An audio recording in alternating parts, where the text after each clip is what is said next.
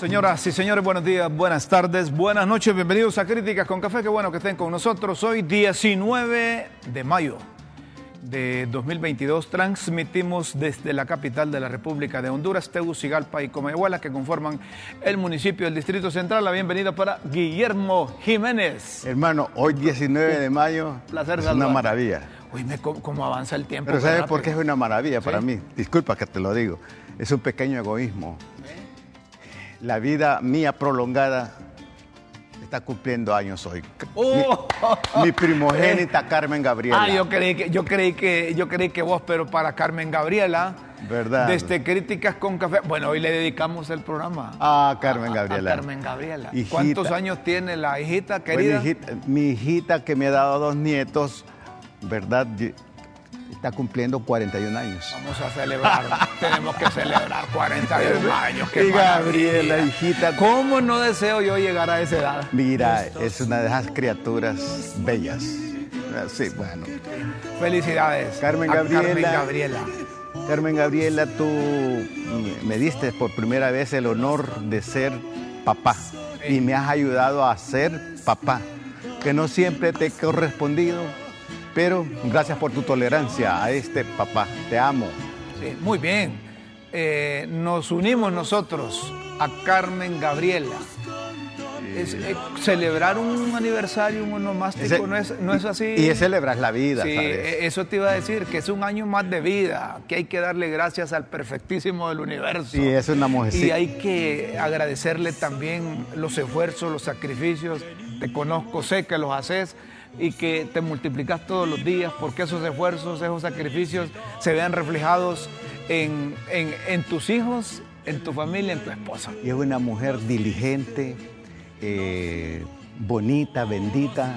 Qué bueno. Y bueno, Gabriela, gracias al Eterno por una muchachita tan bella como tú.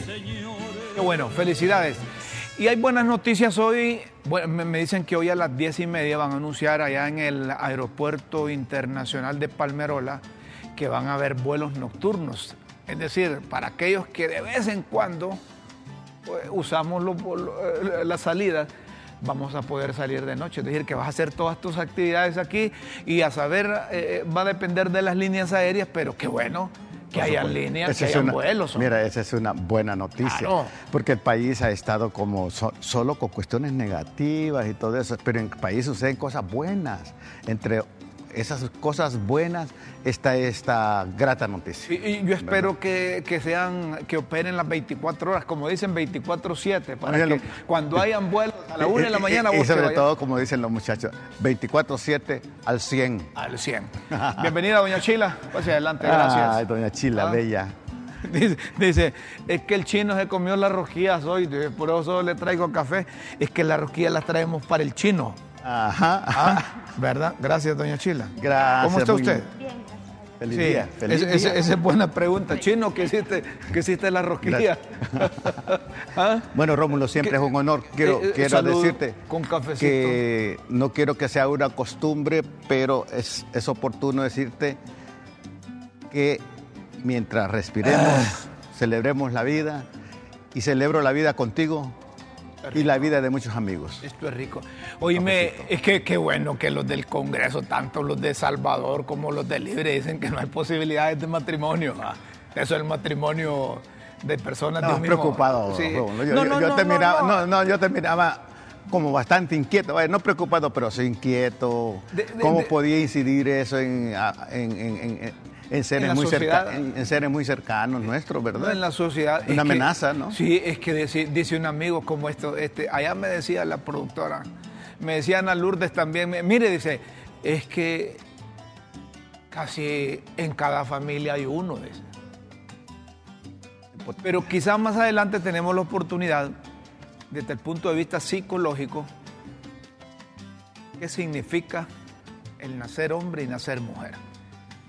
El Ojo. ser, y el ser hombre y el ser mujer. y el ser mujer. Ojo, hablaba ayer con un, conocido hondureño, que es ejemplar, y me decía, mire, los científicos dicen que es difícil que la mente sea femenino y el cuerpo sea masculino, o viceversa.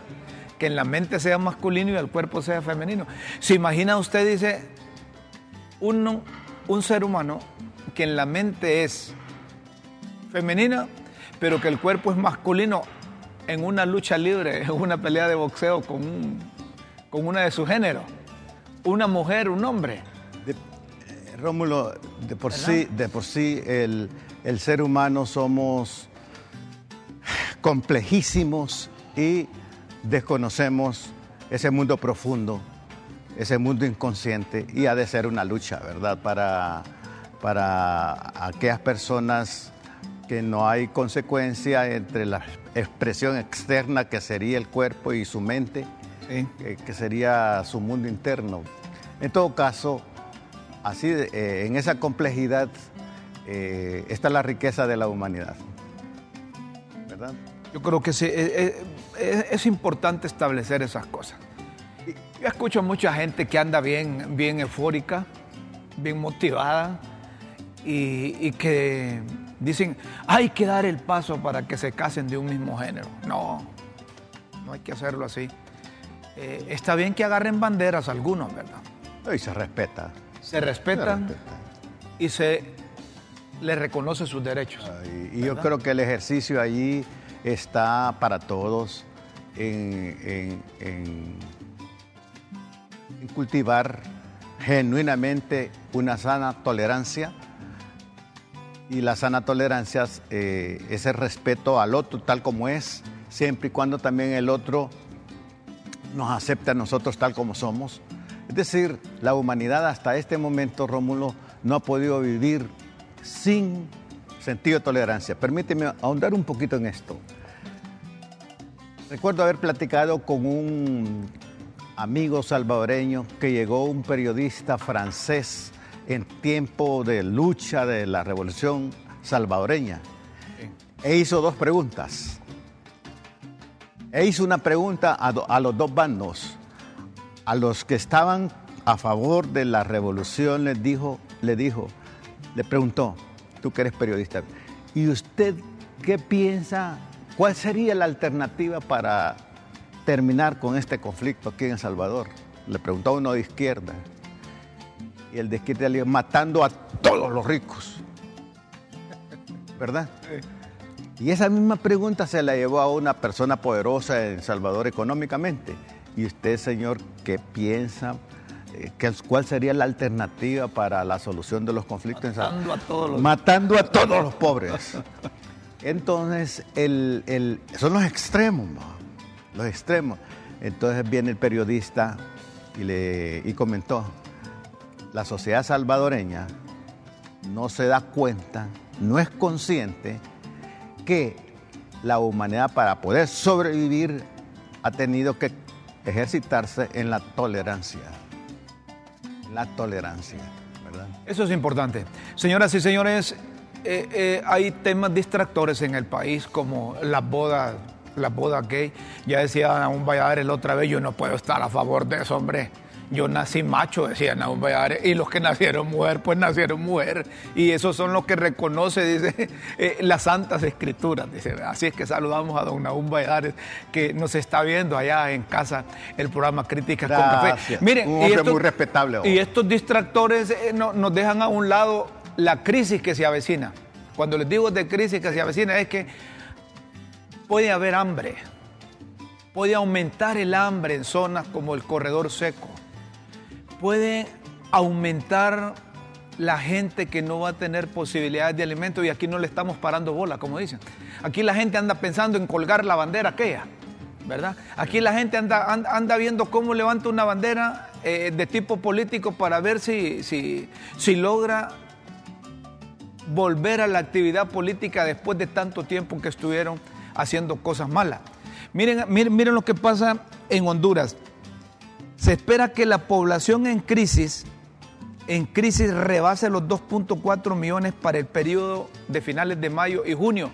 Y aquí todo el mundo está Repite el número. 2.4 millones para el periodo de junio a agosto de 2022. Alrededor de 2,6 millones de personas. En ambos periodos, mayo y junio, se espera que la situación de inseguridad alimentaria se vea exacerbada por una falta persistente de empleo, de agotamiento y de tantas cosas. Y no solo eso, hay organismos internacionales que han cambiado las proyecciones macroeconómicas. Las proyecciones macroeconómicas, por ejemplo, la, ONU ha cambiado sus proyecciones y, establecemos en estos instantes ahí, eh, eh, ponemos en pantalla esos cambios de proyecciones porque tenemos un invitado hoy que es un, es un eh, investigador, que es un catedrático universitario, que es director del Instituto de Investigaciones de Ciencias Económicas del principal centro educativo del país. Y lo hemos invitado precisamente porque necesitamos voces calificadas. Por supuesto. Voces de esta naturaleza que, nos adviertan qué va a pasar eh, dentro de determinado tiempo en Honduras. Eh, habían cifras de crecimiento que Honduras estaba alegre, pero luego se han bajado porque han habido eh, factores condicionantes que las han cambiado. La principal preocupación que tenemos hoy en día aquí en Críticas con Café eh, don Ricardo Matamoros, quien es eh, el director del Instituto de Investigaciones de Ciencias Económicas de la Universidad Nacional Autónoma de Honduras, es esta gente que no tiene posibilidades de, la alimentación. Esta gente que a saber qué va a hacer. 2.4 millones mayo, junio. ¿Qué va a hacer esta gente si no se le busca una alternativa gubernamental para tratar de, paliar la situación. Don Ricardo, gracias por aceptar esta comunicación. Ustedes que manejan cifras, que manejan la economía, eh, la macroeconomía, eh, ¿qué es lo que puede pasar en Honduras en los próximos días? La macro y la micro. La macro y micro. Buenos días, don Ricardo. Sí, muy buenos días, eh, Rómulo, y, a todos ahí en el estudio, a toda su, su, audiencia. Un gusto saludarles. Definitivamente ustedes lo han planteado muy bien.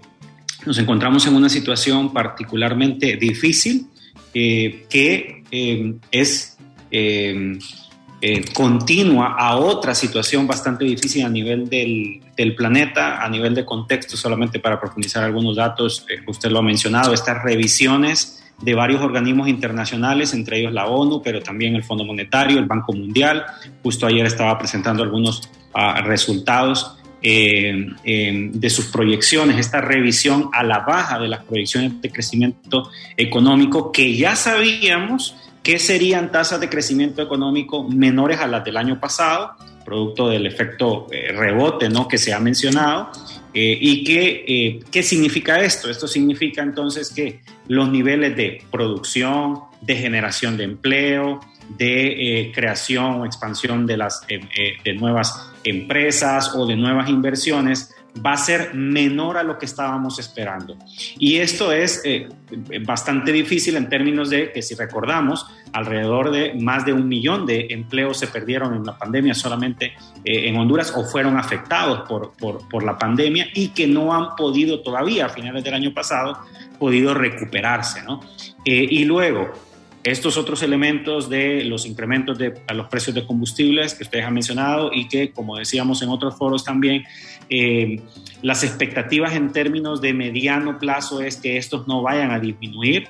Luego tenemos el precio de, eh, por la estructura de nuestro sector agropecuario, es altamente dependiente de pesticidas y fertilizantes que precisamente son a base de eh, derivados del petróleo y entonces eso enlaza directamente los costos de producción de alimentos, aún hasta de granos básicos, em, con los precios de los combustibles. ¿no? Y esto eh, nos, hace en una, eh, nos hace estar en una situación sumamente difícil desde el punto de vista del contexto internacional. Y esto es importante no porque queramos echarle la culpa al contexto, sino porque la población en general, el gobierno, el sector empresarial, todos los sectores tenemos que estar conscientes de ese, ah, de ese difícil contexto.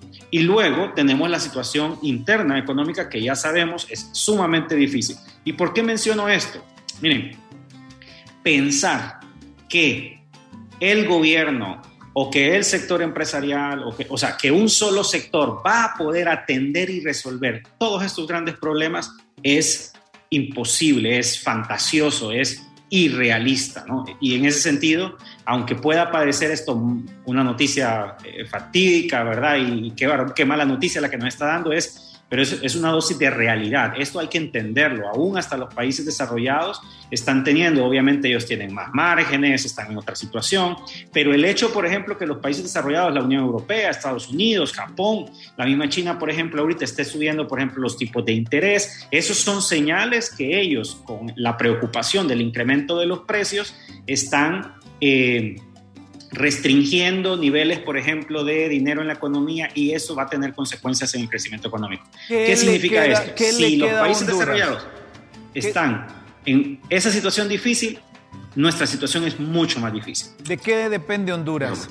¿Qué has, tiene en la manga de la camisa el gobierno de doña Xiomara Castro que tiene un poco tiempo?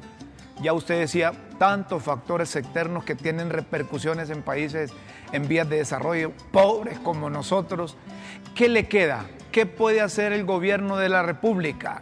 ¿Tiene algo? Y tengo que preguntarle así en términos técnicos que quizás la gente no le va a entender, pero quizás usted nos puede trasladar eh, en términos entendibles. ¿Le queda margen todavía a Honduras de poder seguir endeudándose con relación al Producto Interno Bruto? Sí, sí hay margen todavía. Eh, yo sé que, por ejemplo, varios colegas eh, dicen que no es saludable eh, hacer este tipo de afirmaciones porque esto se podría trasladar en una, a ver, en una licencia para nuestra clase política, porque aquí hay que entender el tema de la deuda externa es un problema histórico en Honduras y toda nuestra clase política, aquí no podemos señalar solamente a un gobierno o un partido, nuestra clase política ha sido muy responsable históricamente respecto al manejo de esta posibilidad del, del, crédito externo. Pero sí hay márgenes todavía, de hecho hoy eh, ya se hizo oficial el anuncio por parte de, las autoridades gubernamentales de eh, usar un mecanismo eh, de crédito para apoyo fiscal eh, de las reservas internacionales. De hecho, desde hace, algunos, hace dos años nosotros como instituto hemos abogado por este tipo de mecanismos, pero todavía no se ha anunciado, por ejemplo, cómo se va a hacer. Y con eso nosotros aprovecho su espacio, eh, eh Rómulo, este, este importante eh, programa para poder lanzar desde la academia una advertencia. En economía es muy importante las formas en cómo se hacen las cosas. Una misma meta, pero realizada de formas diferentes, puede tener eh, consecuencias eh, adversas a las que se están persiguiendo. Por ejemplo, Nosotros, por, lo menos, por, ejemplo, por, ejemplo, don Ricardo, ya hubo ahí funcionarios que dice, para ser más específico, el secretario de la presidencia el señor Pastor Fasquer. Dijo, vamos a hacer uso de las reservas internacionales, de los dólares que tenemos, mil millones de dólares, incluso dijo la cifra. ¿Qué repercusiones se puede tener en el futuro estar utilizando la Reserva Internacional del Banco Central? Depende, depende, Rómulo. Mire, si, el, si eso va a salir mediante un crédito, directo del Banco Central, el riesgo de impago, el riesgo de, ante esta limitación, por ejemplo, el riesgo de cómo se va a utilizar, si se va a utilizar solamente por gasto corriente, en Honduras la propensión marginal a, a importar perdón, es de 30, arriba del 33%, eso significa que cada vez que salen 100 lempiras a la economía, al menos 33, 40 de esos lempiras se van a consumir en bienes importados, porque nosotros importamos un montón de cosas. y, entonces hay un riesgo inflacionario, o sea, que los precios se sigan incrementando. Y luego, entonces, está el tema, porque algo que debe reconocer las personas es, a ver, esos dólares que están en las reservas internacionales, los lempiras, ¿cómo los obtiene el Banco Central? Cambiándolos por lempiras. O sea, esos mil millones de dólares de reservas que se pueden utilizar ya los 24 mil, redondeando, esos 24 mil millones de lempiras para poder obtener esos mil millones del Banco Central ya están en la economía.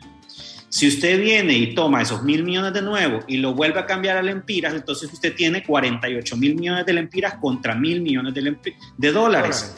¿Qué significa esto? Se corre el riesgo de que esos niveles de reservas se eh, descrezcan mucho más rápido de lo que podría esperarse porque tenemos que seguir comprando combustible caro, fertilizantes caros y todos los bienes importados caros. ¿Hay opciones? Sí, Desde el instituto en su momento se han hecho propuestas, insisto, y se hicieron aún al gobierno pasado. Eh, porque hay otras formas de hacerlo. De hecho, se, se puede aprovechar que el ex eh, presidente Correa, por ejemplo, está asesorando a la Secretaría de Finanzas, porque él es experto, por ejemplo, en mecanismos financieros como fondos de reserva. Precisamente, dijo eh, el secretario, por ejemplo, dijo, no podemos salir al mercado internacional bonos porque es muy caro. Es cierto, pero hay otros mecanismos expeditos. De hecho, el Fondo Monetario ha apoyado mecanismos como el Fondo Latinoamericano de Reservas. Se puede mediante el Banco Centroamericano, aprovechando que es un hondureño el presidente, un fondo en el cual usted lo que puede hacer es, por ejemplo, poner en garantía 1.200, 1.500 millones de dólares y saca un crédito, una línea de crédito rápida de mil millones de dólares. Y eso significa que el gobierno podría obtener mil millones de dólares en préstamo. O sea, fíjense que obtiene el mismo nivel, pero obtiene mil millones más. No toca las reservas internacionales. O sea, sigue teniendo una posición sólida y está respaldado por organismos internacionales. Ese tipo de mecanismos sería mucho, mucho mejor, más saludable, menos riesgoso y eh, en términos de inflación y daría unas muy buenas señales, por ejemplo, para la inversión nacional y extranjera. O sea, sí hay opciones, pero hace falta un poco más de creatividad, hace falta un poco más, o sea, hay, que ver las posibilidades a partir de diferentes visiones eh, técnicas, pero existen esos marcos. Pero volvemos a hacer la advertencia. No por eso deberíamos de esperar, ah, bueno, que el gobierno se endeude y que todo el costo de incremento de combustibles, de fertilizantes y que todo el costo lo absorba el, gobierno. Eso es irreal y sería irresponsable para todo mundo. Irresponsable por parte del gobierno y irresponsable por parte de la población. Aquí hay que, eh, lo que podemos hacer es definir mecanismos en los cuales eh, todos, por ejemplo, absorbamos parte del impacto que tenemos, porque sería irreal también que sigamos consumiendo, por así decirlo, combustible en la misma manera como que si los precios estuvieran baratos, cuando es eh, eh, una realidad. De otra forma, también la, microeconomía, como decían ahí en cabina, también es importante. tenemos que tener una, una, una, parte nosotros como consumidores ajustando nuestros patrones de consumo. Sí. Solo una última pregunta. Sabemos que, que tiene compromisos. Eh, ¿Son inteligentes estas prácticas? Porque la gente común y corriente dice, ve, como ahí están las reservas, de esas agarran, pero no ponen eh, eh, la mente a trabajar siendo más inteligentes para ver cómo sacamos provecho de otras cosas que ya están y que bien se pueden hacer. Lo fácil es ir a las reservas internacionales, ¿verdad? Pero la pregunta es, ¿es inteligente la administración de Doña Xiomara para contrarrestar ese impacto de los factores externos que repercuten en las finanzas y en la economía hondureña?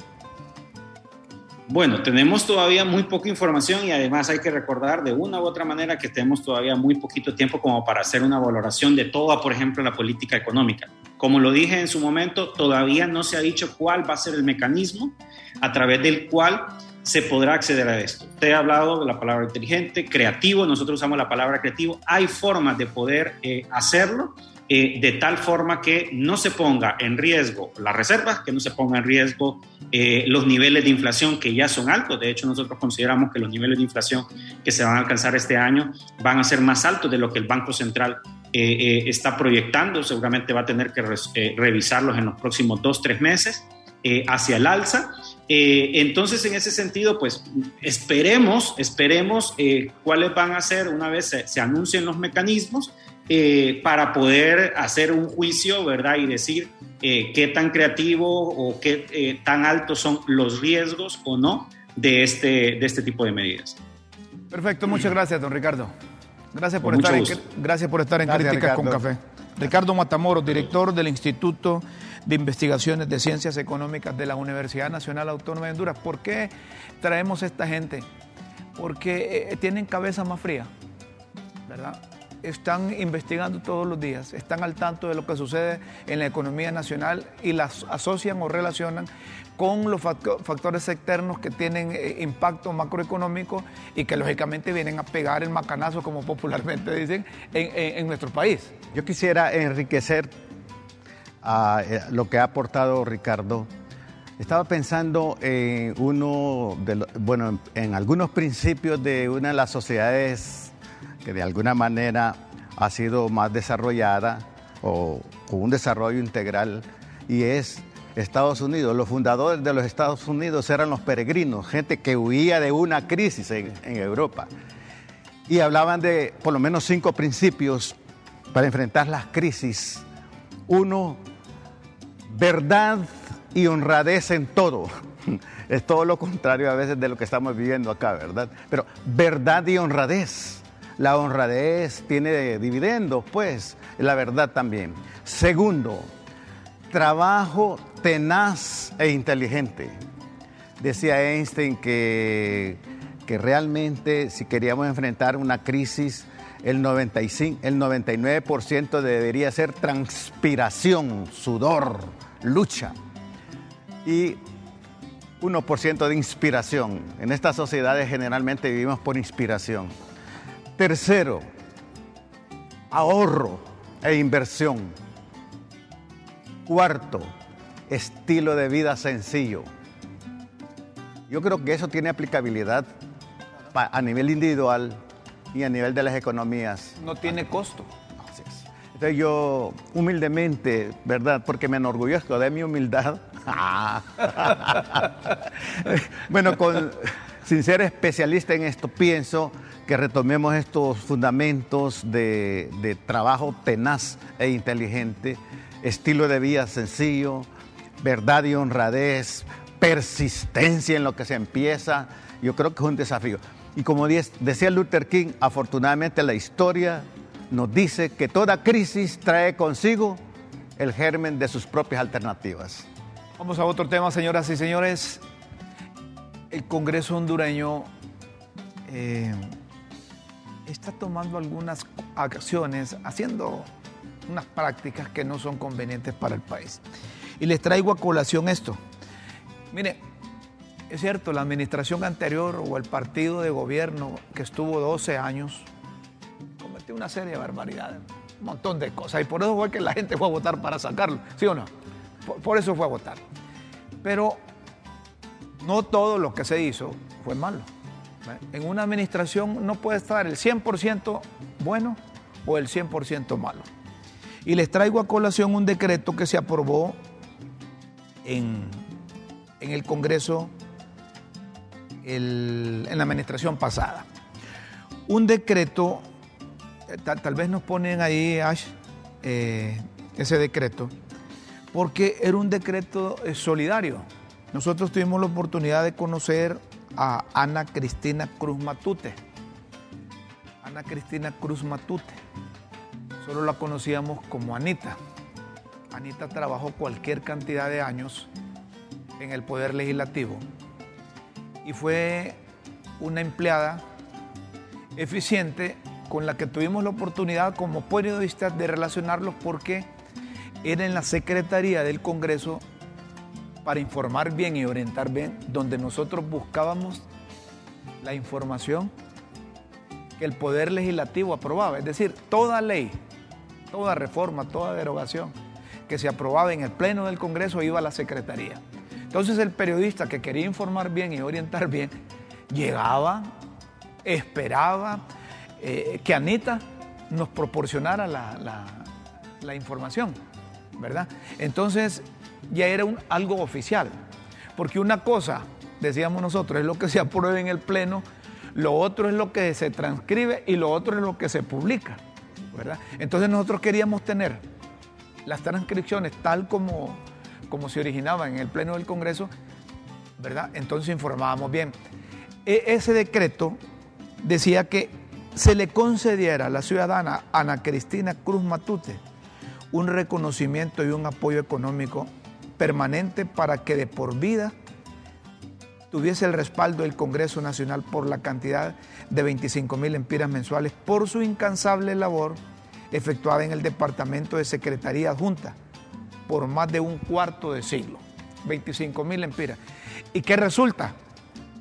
Que, la, que la administración de don Luis Redondo dijo, no, todo eso lo vamos a parar ahorita. Y a saber cuántos meses tienen de no darle esa, esa ayuda económica a Anita. Si, si los diputados del Congreso actual, los 128 diputados, revisaran detenidamente el trabajo que realizaba esta señora ahí, Anita, se van a dar cuenta que ella con su labor representaba el trabajo que hacían los 128 diputados y lo hacía mejor porque era tan cuidadosa con puntos y comas en las transcripciones de todas las sesiones y el material que se iba aprobando. Si llegaba y le decía, mire, déme la, la, ley de la iniciativa que presentó Guillermo Jiménez de que de ahora va a ser prohibido casarse todo, ahí estaba. Deme la iniciativa que aprobó el proyecto de decreto que presentó fulano y que fue, aprobado, porque es que ellos sacaban, digo yo, se comían toda la sesión del Congreso desde que empezaba la comprobación del quórum hasta que cerraba la sesión. Y, esa gente trabajaba desde en horas de oficina y eran las 10, 11 de la noche. Y doña Anita, cariñosamente, yo no le conocía el apellido, solo Anita, le decíamos, Anita tiene esto, espérenme un momento que estoy, ahí hacíamos fila para que nos entregara el material. Ya, Rómulo, sí. Y que son 25 mil empiras. Voy ahí. Ah. Si, si realmente se le ha quitado a doña Anita y fue una ciudadana destacada, abnegada, ejemplar en su labor y se le reconoció a esos niveles, estaba pensando, Rómulo, yo creo que voy a tocar algunas cuestiones hipersensibles aquí. ¿Será que el actual Congreso va a tener la capacidad de quitarle sueldos vitalicios a ciertos personajes? Eh, ¿Será? Bueno, si, hay gente que no lo justifica, es decir, ya, ya sé por dónde vas. Vas a decir, dicen que a Osvaldo le dieron esto, dicen que al otro le dieron esto, que eran unos presidentes vitalicios, que a otros los nombraron diputados vitalicios. No, ahorita yo estoy hablando por un caso. No, no, no, no, no. No, no, no, pero, tiene, tiene relación. Pero yo te estoy hablando solo por el caso de Anita. No, bueno, no, no, me metas a Osvaldo ni me metas no, no, no, pero, pero, pero se hicieron eso con Anita porque no lo pueden hacer con nosotros. Buscando la equidad ahí. Vos lo que me, querés, vos lo que me querés decir también que, que mañana vengamos a hablar porque le quitaron a fulano de sultano. No, no, no, no, no, no, es, es, es el acto. El acto en sí. Se le quita a Anita, ¿Es por revancha o por qué? a lo mejor fue eso que decimos, que fue una decisión de suspender todo por mientras investiga. Ajá, bueno, pero por otro lado, bueno, entonces, si se hace eso con Anita, porque no se hace con otros ciudadanos a alto nivel de, con sueldos bien interesantes. Ahí, ahí viene mi respuesta. ¿Verdad? como decía mi abuela, mire, yo meto las manos por mis hijos, decía mi abuela.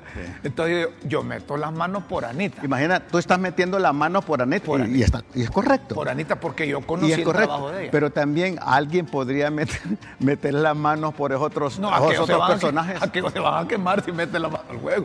No, no, no. no yo, solo te tiro estos elementos porque eh, precisamente este programa se, caracteriza por la sospecha, eh, eh, críticas con café, no, yo estoy ir, más allá. Si Anita es, es la parte de la madeja más débil, ¿por qué se hace con Anita y por qué no se hace con otros? No, ojo, Ojo, yo no, yo no quiero decir que excluyeron a otros que tienen beneficios y no sé cuántos beneficiados hay, ¿verdad?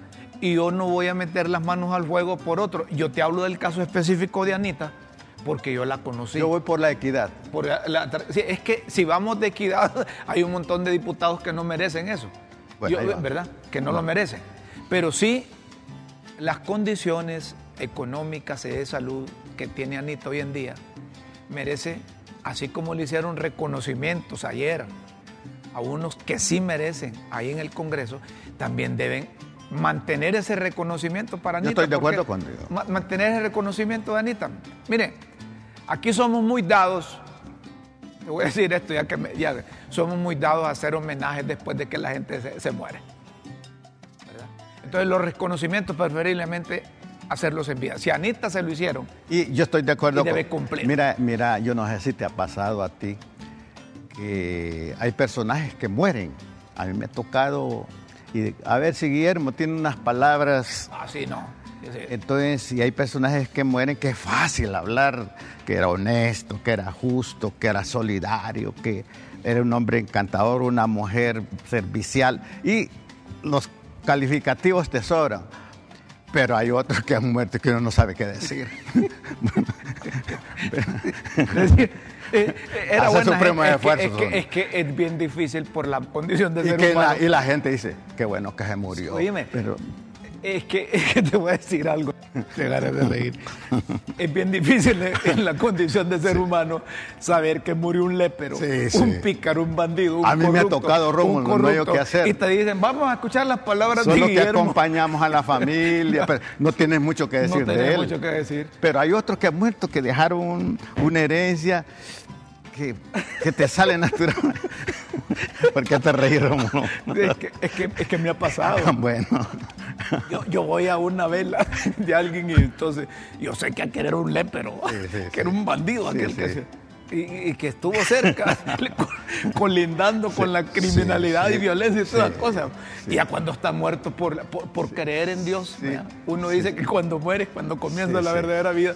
Entonces cuando uno lo ve ahí dice, pucha, ¿cómo voy a decir cosas Sí, sí, buenas de sí, si, estuvo a punto de robarme la cartera? Sí, sí. Bueno, eso me recuerda, me recuerda a un tío que tenía, Rómulo, hay que tener algo de humor aquí. Ajá. Eh, en una de esas aldeas de Olancho, mi tío le encantaba la chicha y tocaba la guitarra, cantaba. Mi tío era un hombre feliz. Y se le murió el compañero de parranda, que llamaban Julio.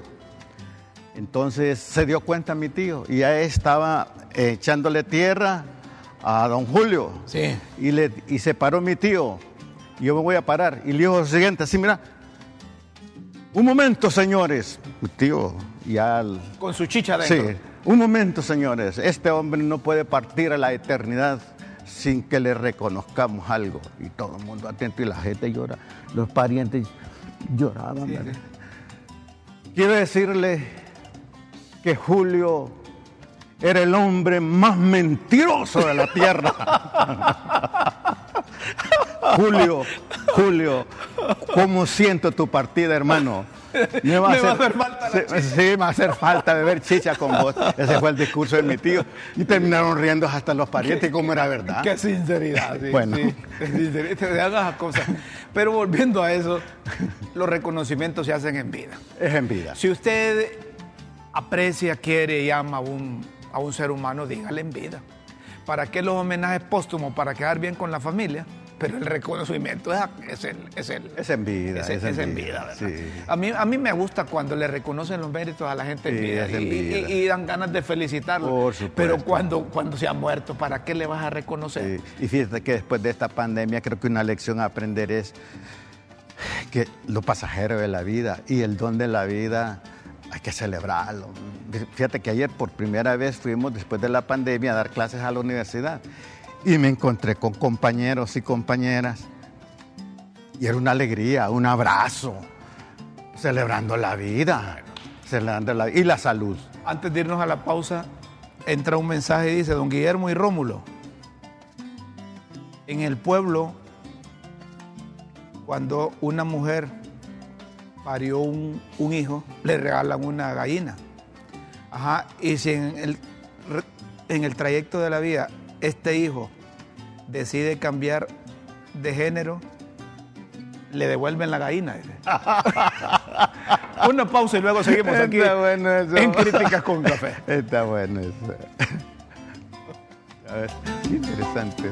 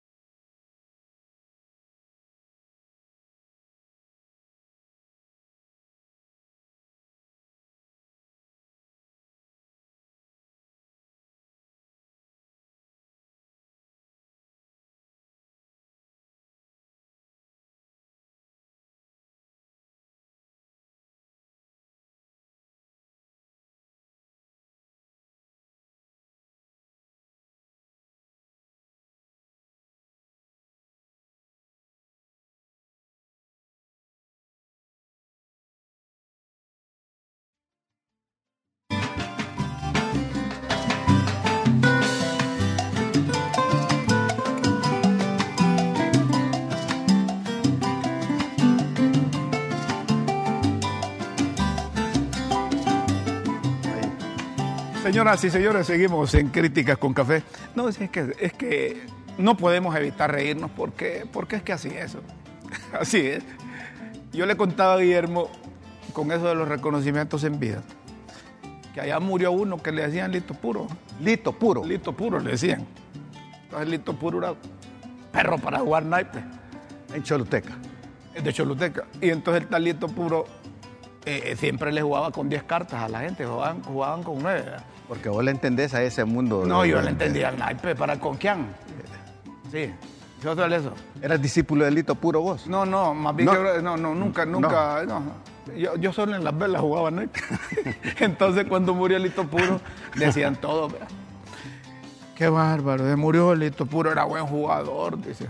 Y luego como nos falta el borrachito, llegó uno. Ese se va seguro donde el diablo, es porque jugaba con 10 cartas. Se va seguro donde el diablo. Qué bárbaro. Señoras y señores, seguimos en Críticas con Café. ¿Terminó o no terminó el paro de los productores de leche de Olancho?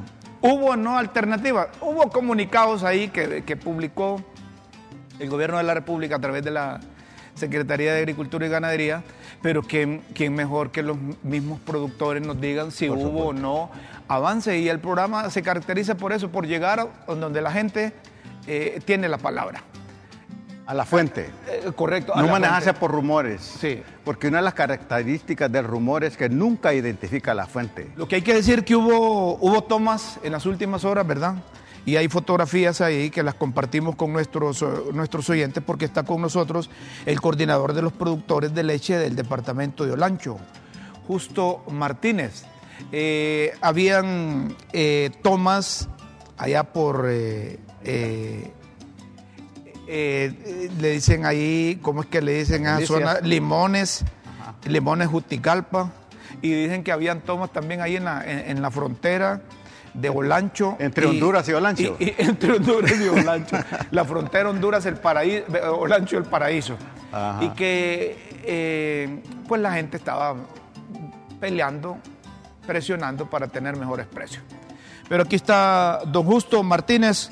Gracias por aceptar esta comunicación. A esta hora, a las 9 de la mañana con 45 minutos, ¿se superó el problema o no se superó el problema? Don Justo, Gracias por aceptar esta comunicación de Críticas con Café. Buenos días. Justo, bienvenido hermano. Gracias por tu presencia acá. Ah, muchísimas gracias. Aquí estamos, en primer lugar, aclarando que no soy el coordinador de los productores de leche del departamento de Olancho. Yo soy miembro de la Junta Directiva Nacional de ah. FENAC en representación de los productores eh, de la Asociación de Ganaderos y Agricultores de Olancho Agao. Ah, pues tiene más, tiene más peso, le voy a decir, que es representante de los productores ante la, federación, ¿verdad? Yo lo estaba bajando de categoría más bien. No, y, es, y a la vez justo, yo, yo conozco a Justo. No, a Justo, sí. Es un, un, un don para Olancho Honduras en producción, en todo. ¿Ah, es un hombre trabajador, diligente. Muy bien. Y qué bueno tener trabajadores aquí en el programa. A ver, ¿se superó el problema o cómo está a esta hora? Sí, la verdad es que todavía no se ha superado. Eh, ayer se tuvo eh, todavía reuniones en Tegucigalpa, eh, en la Secretaría de Agricultura. Estuvimos pendientes de una asamblea que tenían los de Asoprolac, que es la Asociación de Procesadores de Lácteos de Honduras, y, no se llegó a un acuerdo porque eh, al final nosotros los productores, eh, en el fin de buscarle una solución a este problema, aceptamos ese precio propuesto eh, por la ministra de la SAC de 11 lempiras por litro durante los meses de junio y julio y aprovechar esos 60 días para terminar de pulir bien eh, los costos de producción y todavía continuar el acercamiento con los procesadores, pero ellos parece que no aceptan. Entonces, eh, la voluntad de parte de nosotros los productores es clara, nosotros aceptamos ese precio para evitar mayores conflictos. Sin embargo, eh, si ellos no aceptan, nosotros continuamos con nuestras tomas. Allí hay tres puntos estratégicos en los cuales estamos ubicados los productores. Una en Santa María del Carbón, que nos conecta a Olancho con, con el departamento de Colón, adelante en el municipio de San Esteban. Hay otra toma en el municipio de Patuca, eh, en la calle que va hacia Danlí, hacia el Paraíso.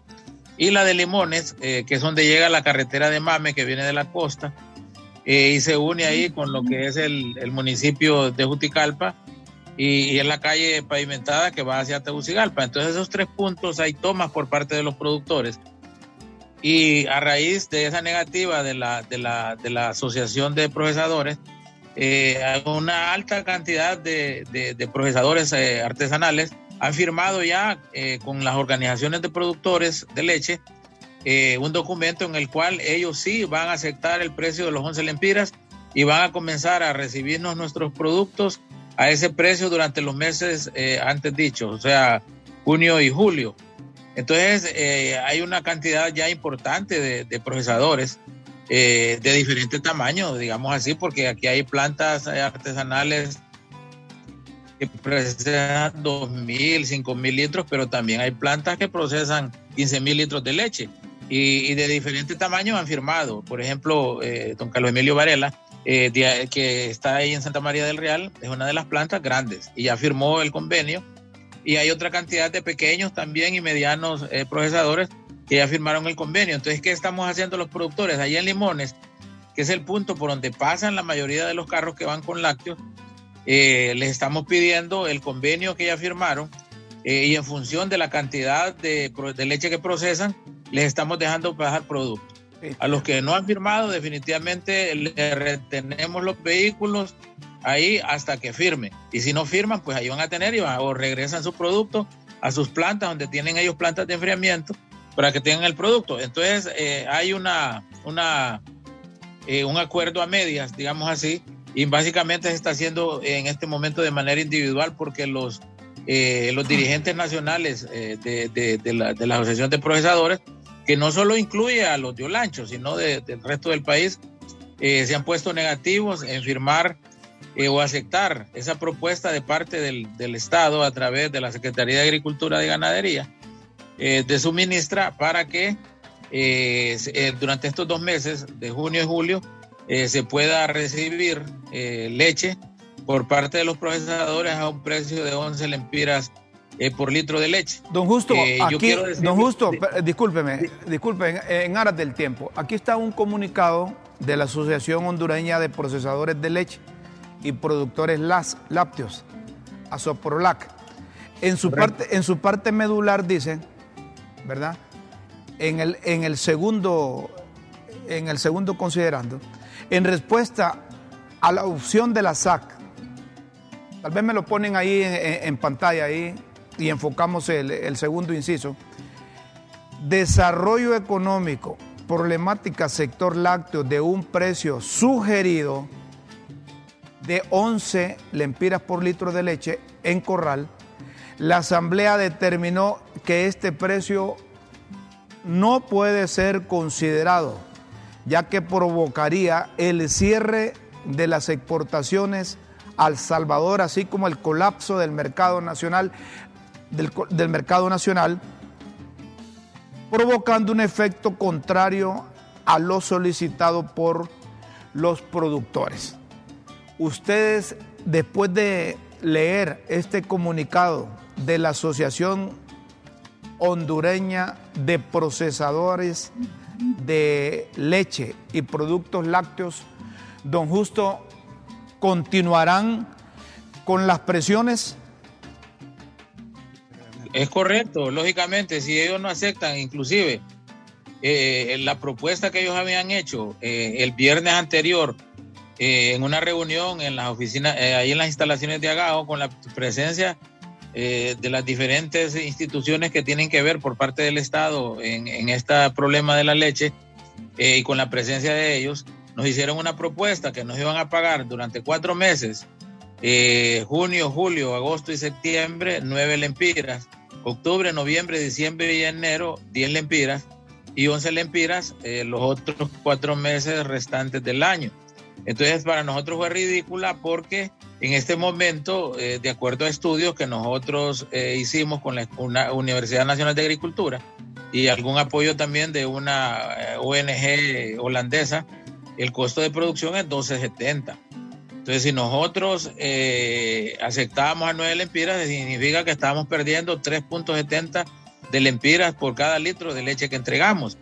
Sin embargo, entendemos que los meses de mayo y junio, eh, que de, de, mayo y junio, sí, correcto, de, junio y julio, perdón, que son meses en los cuales ya hay eh, pastura y entonces se bajan un poco los costos de producción, eh, podíamos estar en un punto de equilibrio, pero el restante del año donde ya uno comienza eh, hacer, hacer uso de otras materias para poder alimentar el ganado, estaríamos perdiendo eh, mucho dinero. Entonces, a, raíz de eso, de que ellos no aceptan, pues nosotros lo que hemos hecho, tomado la medida, eh, la estrategia de que los procesadores que están de acuerdo con el precio sugerido por el gobierno puedan pasar con su producto aquí por, por, Limones, que es el lugar donde mayor cantidad de, de producto pasa hacia la capital de la República y hacia San Pedro Sula.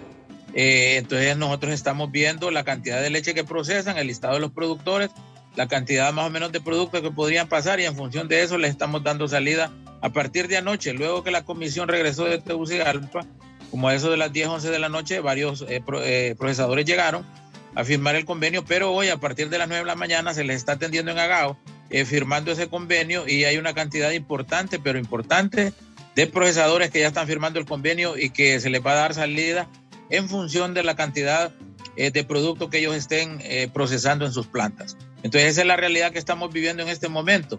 Esperamos que el resto de los procesadores van a firmar, porque en este caso estamos hablando prácticamente del departamento de Olancho. Ellos eh, tienen miembros de esa asociación en, en, el Paraíso, en Choluteca y en otras partes del país, pero usted sabe que el 50% de la leche de Honduras se produce en Olancho. Perfecto. Muchas gracias, don Justo. Gracias, don Justo. Te agradezco y, no sé quién es la persona que me conoce que está ah, con usted Guillermo Jiménez. Don Guillermo ah, Jiménez, paisano suyo. Lo único que él es prieto y usted se ve, se ve chelón. Pero fíjense que él es de Punuare, de una aldea donde hay bastante gente blanca, pero Guillermo, Guillermo es una persona muy respetable. Eh, mis saludos al doctor en teología, eh, amigo de nuestra familia, eh, conocido desde hace mucho tiempo. Y también con usted quería comentarle de un gran amigo que tuve yo de Choluteca, que usted debe haber conocido eh, a Víctor Ortega, el toro. Sí, sí, me acuerdo del toro, sí. Que en paz descanse, que en paz descanse. Ya murió, él vivió aquí en Olancho y Víctor fue un personaje aquí en la sociedad de Juticalpa y le tomamos mucho cariño porque es una persona eh, con un don de servicio enorme. Entonces es un placer eh, saludar a, Guillermo, eh, al doctor Guillermo Jiménez ahí en, en, cabina y a usted, Rómulo, que yo lo escucho permanentemente a través de su programa tan escuchado y que da luces en muchos de los problemas de la sociedad hondureña. Muchas gracias. Don Justo, justo, gracias. Tendremos oportunidad para seguir platicando con, no solo con los productores. No, muy honorable. Muy honorable. Sí, sí. Pero, pero no te miraba en la pantalla. que te ya, ve, ya, ve, con elegancia. Él ya ve con elegancia. ya te ves, muy prieto ahí. ¿Ah? Negro, negro, negro. Bueno, sí, marrón. Yo creo que, que hay que buscarles alternativas de solución a los problemas. Por supuesto. Vos que sos productor sabes qué significa producir un litro de leche en un campo. Duro. Sobre todo en época de verano. Es duro. Es duro. Entonces, eh, los procesadores también deben ponerse la mano en la conciencia. Los productores igual y, no cometer el error de botar la leche como hacían en el pasado, porque no les daban buen precio. Es una leche que necesita, es un nutriente que, necesita el hondureño para no ser tan desnutrido. ¿Vos crees que Los pocos que producimos allí con unos sobrinos, nosotros los regalamos a los vecinos. Correcto. ¿Vos crees que vos y yo somos pequeños porque, porque Dios así, así lo quiso? No, es que vos no bebiste leche suficiente y yo también pequeño. No, yo sí bebí leche. bueno, Señoras y señores, eh, solo me pone ahí, por favor, ese, ese, ese vídeo de, de, los diputados nacionalistas que estaban protestando porque eh, eh, les eliminaron el decreto en donde supuestamente iban a darle nombramiento a los, a los maestros proecos. Pero eh, ojalá que el gobierno de la República tenga un programa especial para insertar a esta gente, a estos empleados, digo empleados porque son maestros, que operaron, tienen más de 20 años de operar. Y estaban trabajando en zonas que no tenía presencia el gobierno de la República. sí, señor. Entonces ese trabajo me parece que es de reconocerlos y que no los dejen por fuera porque por ahí han pasado muchos hondureños que aprendieron a leer y a escribir y muchos hondureños que sentaron las bases eh, de educación para seguir profesionalizándose. Los diputados nacionalistas pegaron el grito al cielo, quieren eh, eh, levantar bandera con esto. Ellos lo hubieran nombrado a toda esa gente cuando estuvieron durante 12 años. Ahora, ojalá que el gobierno de Ignacio Mara busque alternativas para que no los deje afuera. Yo, yo, yo lo que entiendo, Rómulo, es que es un retorno, un retomar el estatuto del docente, lo, lo que el estatuto del docente declara de eh, los procesos legales para pertenecer y ejercitarse en, en la vocación educativa a la luz de la ley. Entonces, ojalá, como dices tú, eh, no sea demagógico todo esto, sino que sea justo, que sea legal. Señoras y señores, aquí los chicos de los frenos dicen que el tiempo de críticas con café ha finalizado. Los invitamos mañana. Eh, quiero decirles que, que, que Narrala dijo que iba a estar en contacto con nosotros mañana. Ah, de veras. Salvador Narrala, el bien. designado presidencial. Tantas cosas que hay que preguntarle a Bienvenido a Salvador. Bueno, eh, me confirma Salvador, si vas a estar mañana, ¿verdad? Eh, así es que este programa también es tuyo. Señoras y señores, nos tenemos que ir con Dios siempre en vuestras mentes y en nuestros corazones. Feliz jueves, Plenitud de vida para ti y nuestros televidentes hoy. buenas tardes, buenas noches, buenos días.